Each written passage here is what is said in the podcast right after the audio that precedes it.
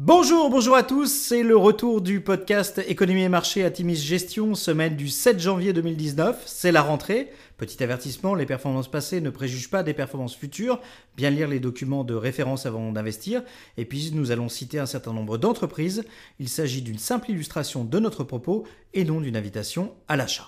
Alors cette semaine, nous avons titré Bonne résolution, première semaine euh, de l'année oblige.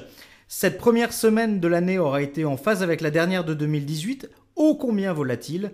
Il est vrai que décembre 2018 a été effroyable pour les investisseurs, les marchés pâtissant de la conjonction d'un ralentissement global, d'une hausse des taux US perçue comme un rebours de cette tendance, d'une absence d'issue positive sur certains dossiers politiques chauds en Europe, Brexit, Gilets jaunes en France, et d'une sortie de la guerre commerciale USA-Chine qui semble s'éloigner.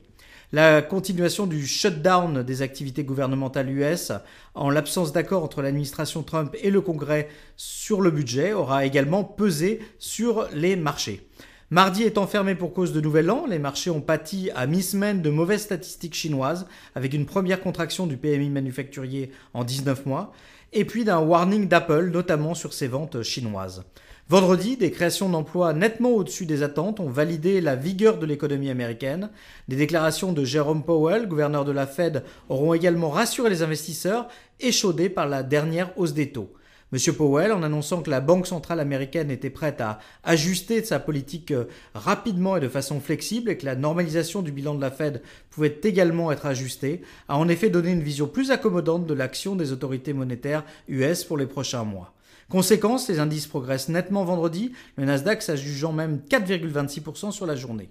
Sur la semaine, le CAC 40 gagne 0,14%, le SP500 gagne 1,6% et le Nasdaq s'adjuge 4,3%. Alors en conclusion, euh, on va aller directement à la conclusion en l'absence de publication la semaine dernière. Nous regarderons attentivement les avancées des négociations Chine-USA de cette semaine. Elles ont commencé ce lundi 7.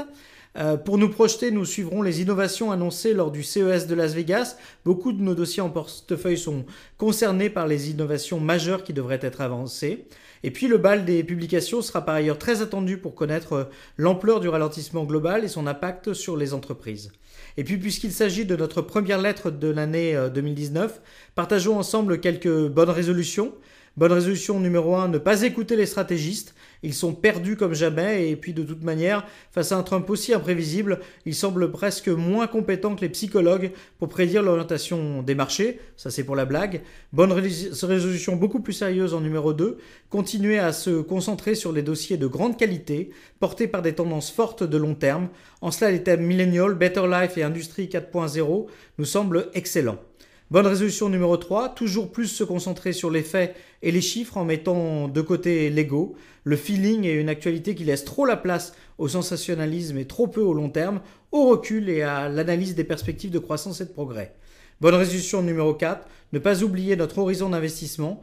Il n'est pas à la journée ou à la semaine et garder la tête froide en n'oubliant pas que c'est historiquement quand tout le monde a peur que l'on fait les meilleurs investissements.